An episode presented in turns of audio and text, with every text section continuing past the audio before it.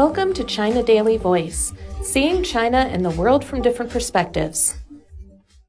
Ministry U.S. control on investment, a decoupling move.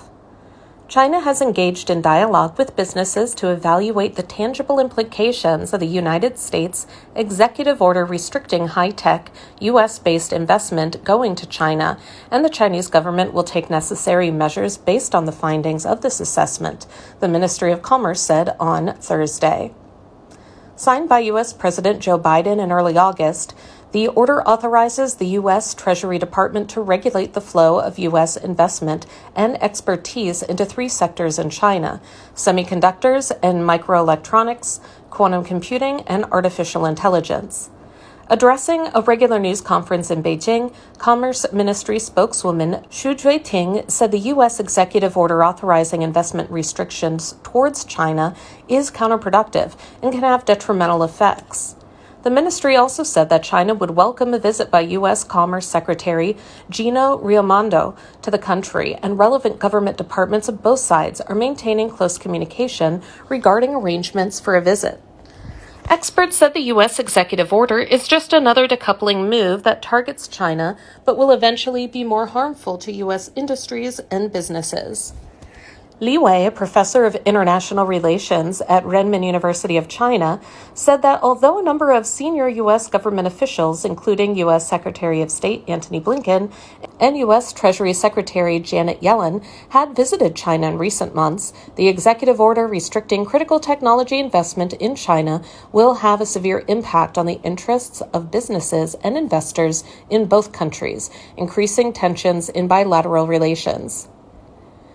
Chen Wenling, chief economist at the China Center for International Economic Exchanges in Beijing, said the U.S. should stop its decoupling and de risking approach with regard to the high tech sector because such an approach endangers the integrity of the global industrial chain.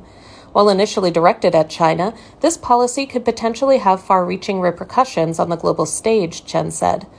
China US trade amounted to 2.64 trillion yuan, $364 billion, in the first seven months of 2023, down 9.6% year on year. The volume accounts for 11.2% of China's total foreign trade, making the U.S. the third largest trading partner of China, following the Association of Southeast Asian Nations and the European Union, data from the General Administration of Customs showed. In response to a recent hearing at the U.S. House of Representatives, Shu, the spokeswoman for the Commerce Ministry, said that China firmly opposes forced technology transfers, and there is no such thing as helping its businesses replace U.S. companies by forcibly acquiring technology. The statements from the U.S. side are completely at odds with the facts. The essence of China U.S. economic trade and trade cooperation is mutually beneficial and win win, she said. The spokeswoman emphasized that China welcomes companies from the U.S. and other countries to thrive and prosper in China. The country strives to create a market oriented and rules based international business environment for all types of companies. Mergers and acquisitions aimed at acquiring technologies and intellectual property rights are ordinary business cooperation practices, she said, adding that mandatory technology transfers are in violation of China's foreign investment law and run counter to the nation's economic principles. Shu urged the U.S. to treat Chinese companies fairly and justly, providing them with equal opportunities for their trade and investment cooperation activities in its market. In light of China recently implementing export restrictions on industrial products and materials containing gallium and germanium, Shu said the country's export controls are cautious and moderate, with a goal to effectively safeguard national security and fulfill international obligations.